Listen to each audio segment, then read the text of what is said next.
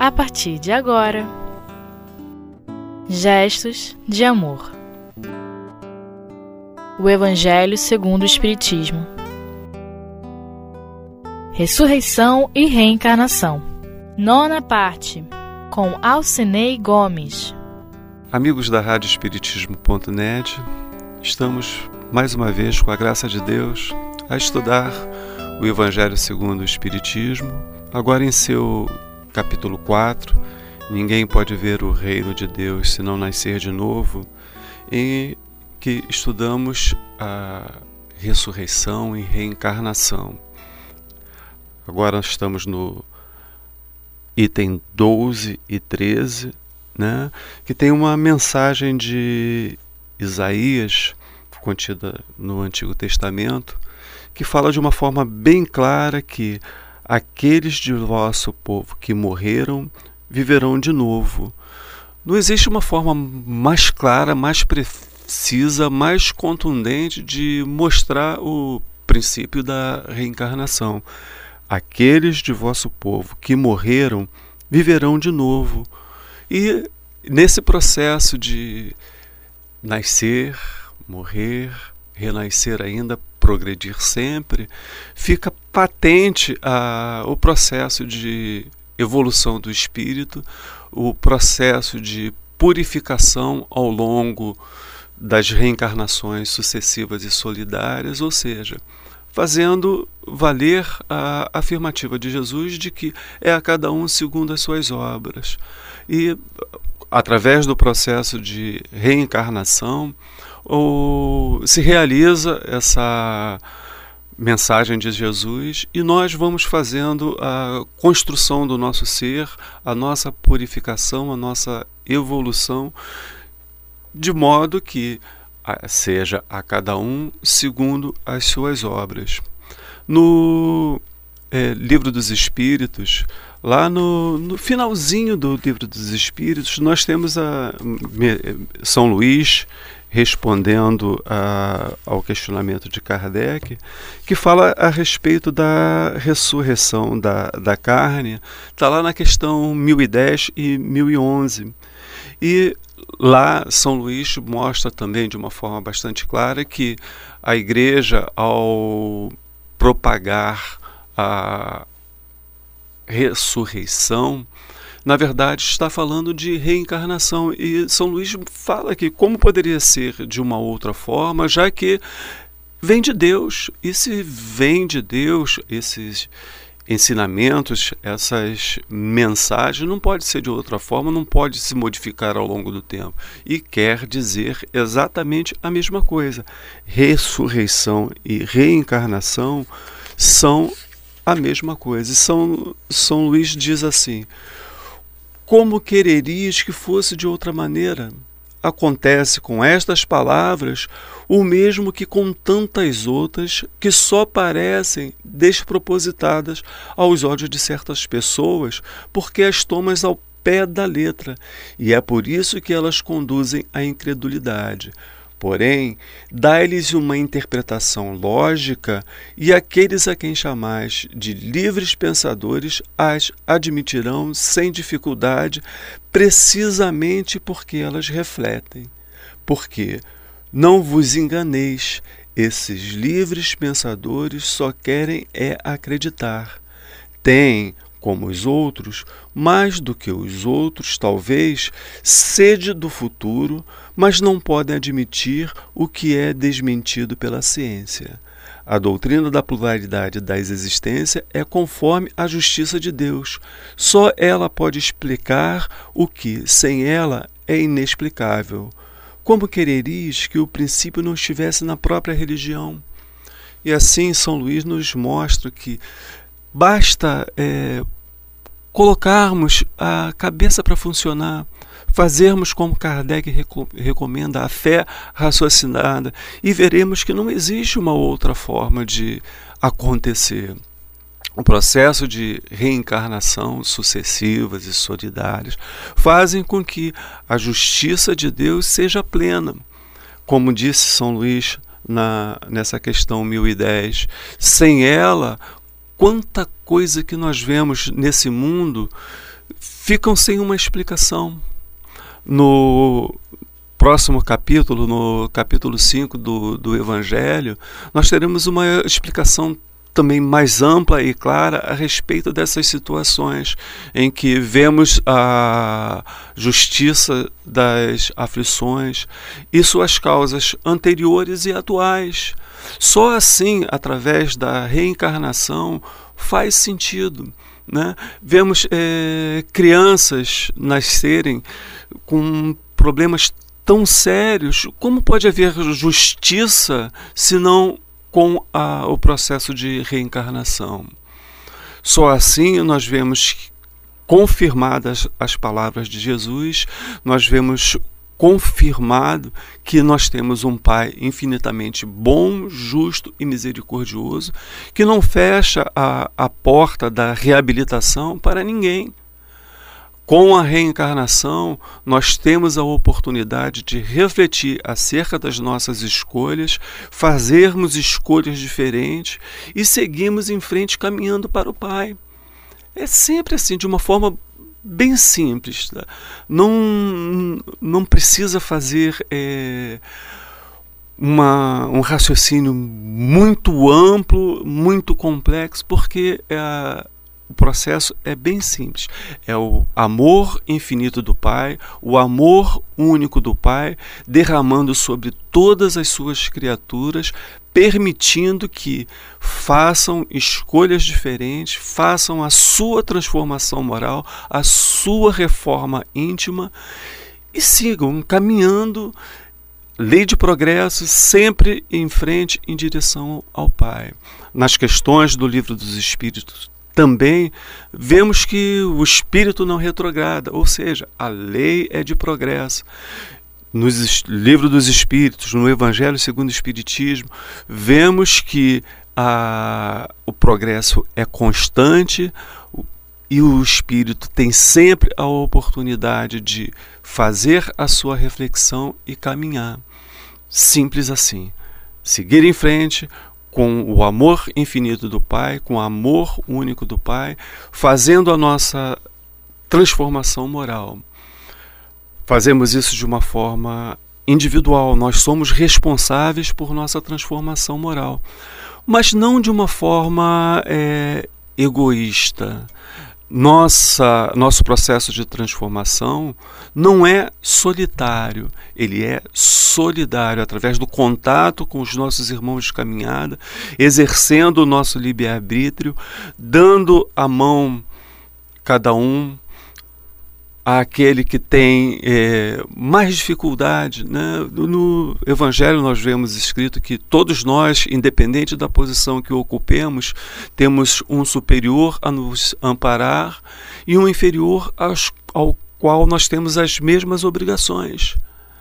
E assim, com o apoio de nossos irmãos espirituais, vamos fazendo desse processo de reencarnação uma caminhada de progresso, Individual, sim.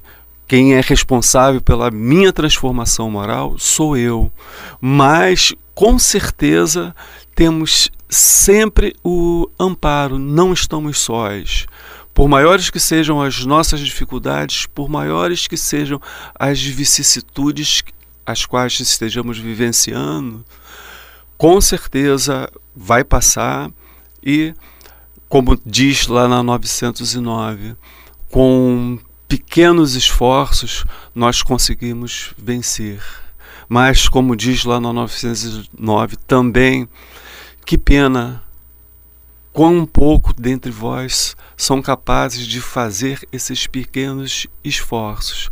Vamos aproveitar essa reencarnação, essa oportunidade abençoada, esse presente que é o presente.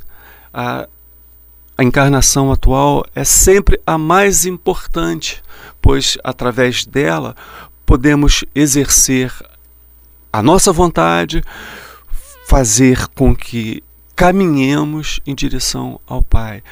E sempre assim, nascer, morrer, renascer ainda e progredir sempre. Tal é a lei. Não é? Então vamos é, compreender melhor, vamos estudar melhor, vamos ampliar os nossos conhecimentos para fazer com que seja cada vez mais proveitoso esse momento em que vivenciamos. E assim, com a graça de Deus, com o amor único de Deus, vamos em frente caminhando em direção ao Pai.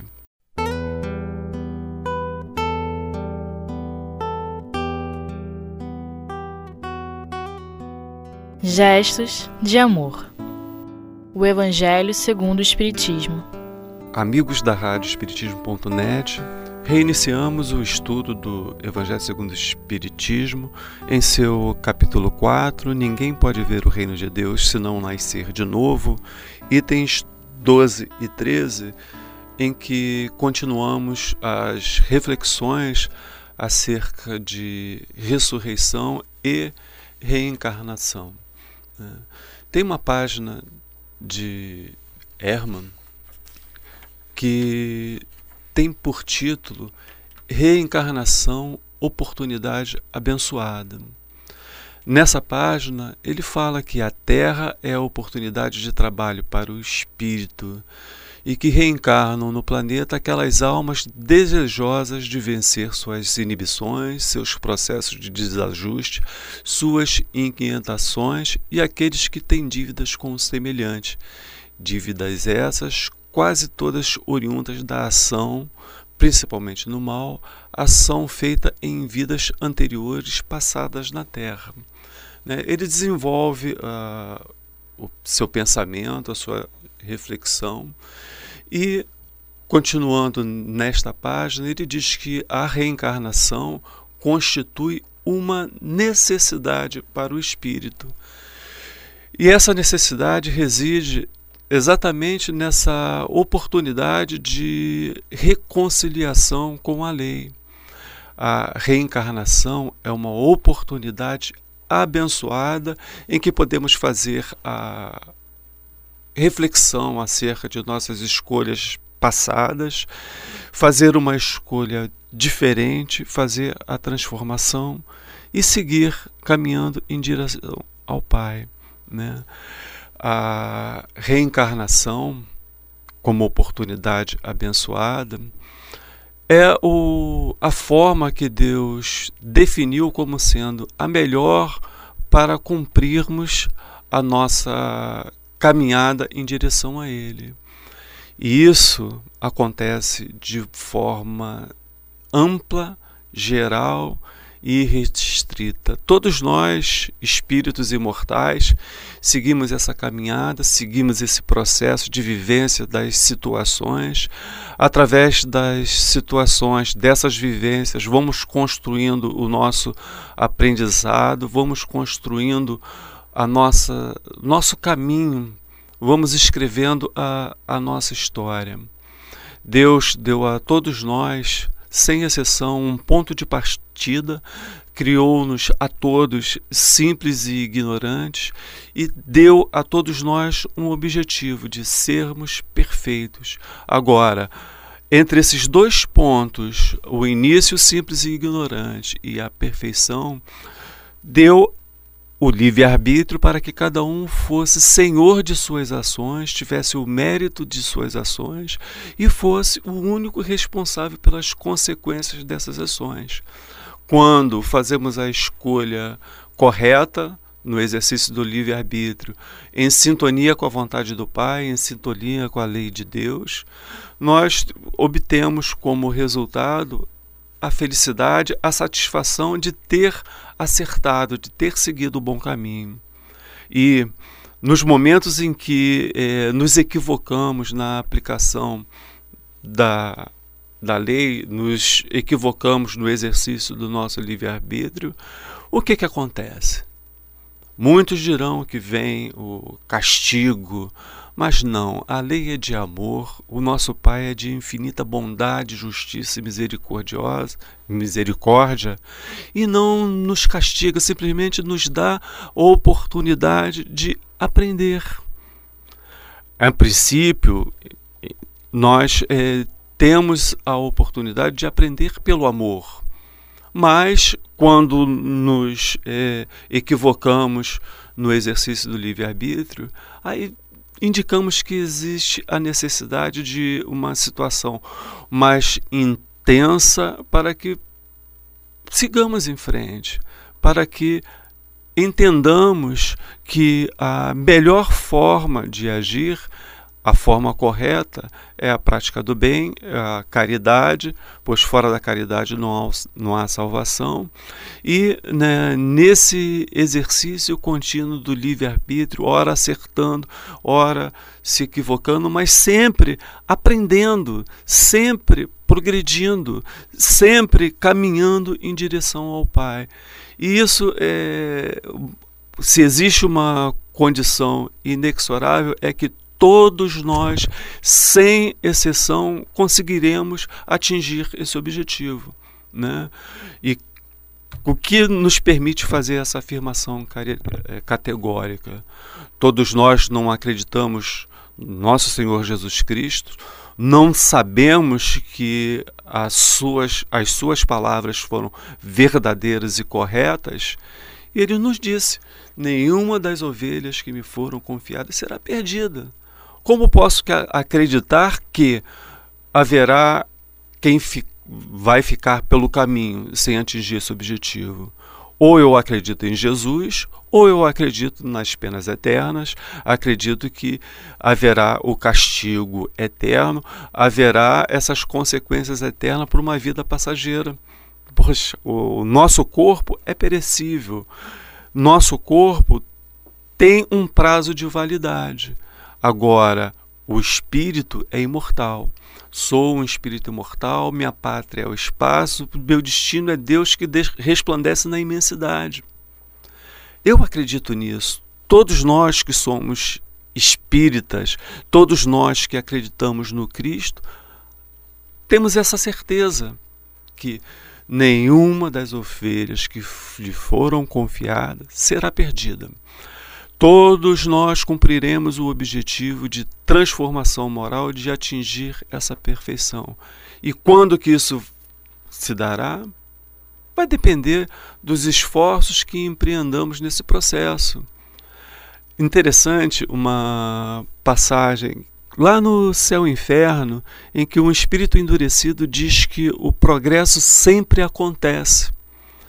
E nós é, que já temos algum estudo, já, temos alguma compreensão das leis, às vezes não acreditamos nisso. Temos é, dificuldade em ver que, mesmo nessas pessoas em que a vontade, o desejo de evoluir, de crescer, ainda não é tão intenso, ali, nessa situação, está acontecendo um progresso, uma evolução. O que o, esse espírito endurecido disse que o, o progresso sempre acontece, nessa situação específica, quem se comporta dessa forma morna, sem empenho, sem vontade, ele está aprendendo que agindo dessa forma, ou deixando de agir, deixando de empreender o esforço necessário para o seu progresso, ele está aprendendo que não vai levar a nada, não vai levar à verdadeira felicidade. E até mesmo esse comportamento morno de não quer, querer nada, não querer se empenhar, acaba cansando. E com o tempo, com a, o desejo de felicidade, que é uma coisa natural que está no interior de todos nós, faz parte da nossa nosso ser, o desejo de evoluir, de crescer. Com o tempo, é, faz surgir a força que aparentemente não existia e aquele que está nessa condição morna acaba caminhando.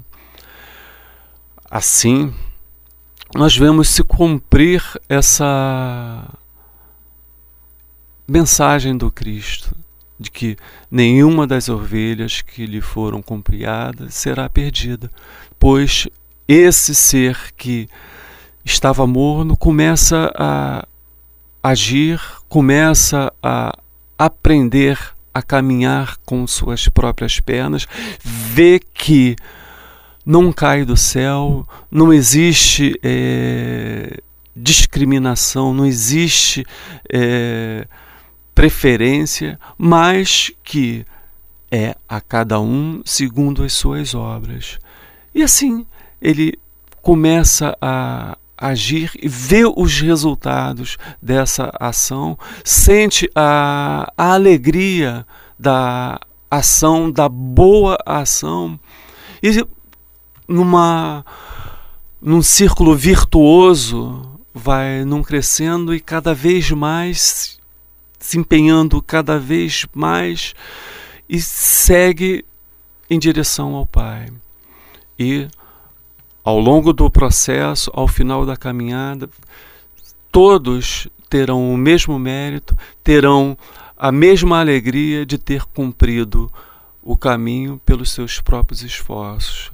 A lei do mérito, a cada um segundo as suas obras, e o amor único de Deus que se derrama sobre todos nós, sempre e sempre. Graças a Deus.